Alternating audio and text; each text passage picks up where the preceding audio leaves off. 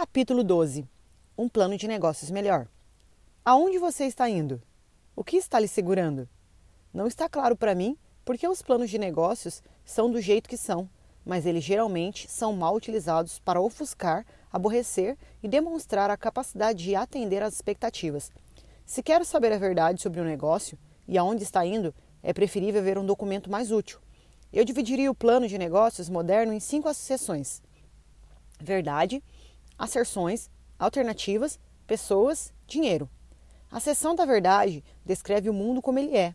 Use notas de rodapé se quiser, mas discorra sobre o mercado em que você está entrando, as necessidades existentes, os concorrentes em seu espaço, os padrões de tecnologia e como os outros tiveram sucessos e fracassos no passado. Quanto mais específico, melhor. Quanto mais conhecimento básico, melhor. Quanto mais viscerais as histórias, melhor. O foco desta ação é ter a certeza de que você entenda claramente sua cosmovisão e que ambos concordemos com suas suposições. Esta sessão não é partidária, não tem posições, apenas indica como as coisas são. A verdade pode levar o tempo que você precisar para contá-la. Pode incluir planilhas, análise de participação de mercado e qualquer outra coisa que eu precise saber sobre como o mundo funciona. A sessão de asserções é sua chance de descrever como você vai mudar as coisas. Faremos X, então Y acontecerá. Construiremos Z com esta quantia de dinheiro neste prazo. Apresentaremos Q ao mercado e ao mercado responderá tomando essa ação. Você está criando tensão ao contar histórias. Seu serviço é a um mercado específico. Você está esperando que algo aconteça por causa de sua chegada. O quê? Este é o centro do plano de negócios moderno. A única razão para lançar um projeto é fazer mudanças, melhorar as coisas e queremos saber o que você fará e o impacto que isso terá. Claro, essa sessão será imprecisa. Há asserções que não darão certo. Você errará orçamentos, prazos e vendas. Então, a sessão de alternativas me diz o que você fará se isso acontecer. Quanta flexibilidade seu produto ou equipe tem? Se suas afirmações não derem certo, está tudo acabado? A seção de pessoas destaca corretamente o elemento chave: quem já está e quem se juntará ao time. Quem não quer dizer currículos, são as atitudes, habilidades e histórico de entrega. Você pode ir além aqui. Quem são as pessoas que você está servindo? Quem são as vencedoras? O que elas acreditam sobre o status? Qual a cosmovisão delas? A última sessão é sobre dinheiro. De quanto você precisa, como gastá-lo, como é o fluxo de caixa, lucros e perdas, balanço, margens e estratégias de saída. Seu financiador de capital de risco pode não gostar desse formato, mas aposto que isso ajudará sua equipe a analisar os problemas mais difíceis com mais clareza. Talvez você tenha visto a mudança.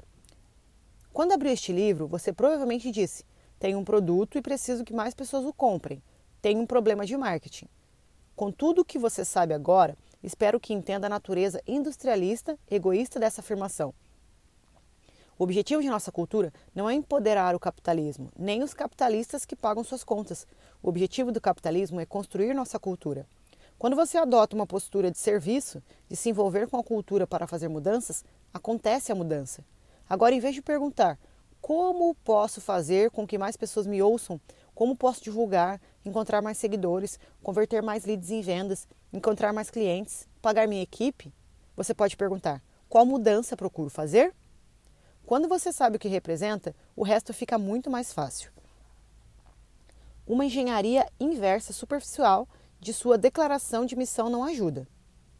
Vezes demais ficamos presos ao nosso propósito, nosso porquê, nossa razão de ser, e frequentemente esse propósito é simplesmente uma maneira reversa de dizer: gostaria de vender mais do que já decidi vender. Na minha experiência, a maioria dos profissionais de marketing realmente tem o mesmo propósito: ser bem-sucedido se envolver com as pessoas de uma forma que beneficie ambos os lados, ser respeitado, visto e apreciado, obter lucro suficiente para fazer isso novamente. Esse é o seu porquê. É por isso que você trabalhará. Entendido? Certo? Mas um plano de negócios melhor aceita essa necessidade universal e a torna específica, descrevendo para quem e para que serve. Ele descreve a tensão que você procura criar, as funções de status com as quais está envolvido e a história que está apresentando e que fará a mudança acontecer. Esse não é o seu propósito, nem a sua missão, é simplesmente o que você faz. Se isso não funcionar, tudo bem, não significa que você não tem um propósito ou que seu porquê está condenado. Apenas significa que descartou mais um caminho em sua busca por relevância e agora você pode buscar um novo. Espero que vocês tenham gostado, galera. Te vejo aqui no próximo capítulo. Curta, compartilhe, se inscreve no canal, beleza? E grande abraço. Tchau, tchau.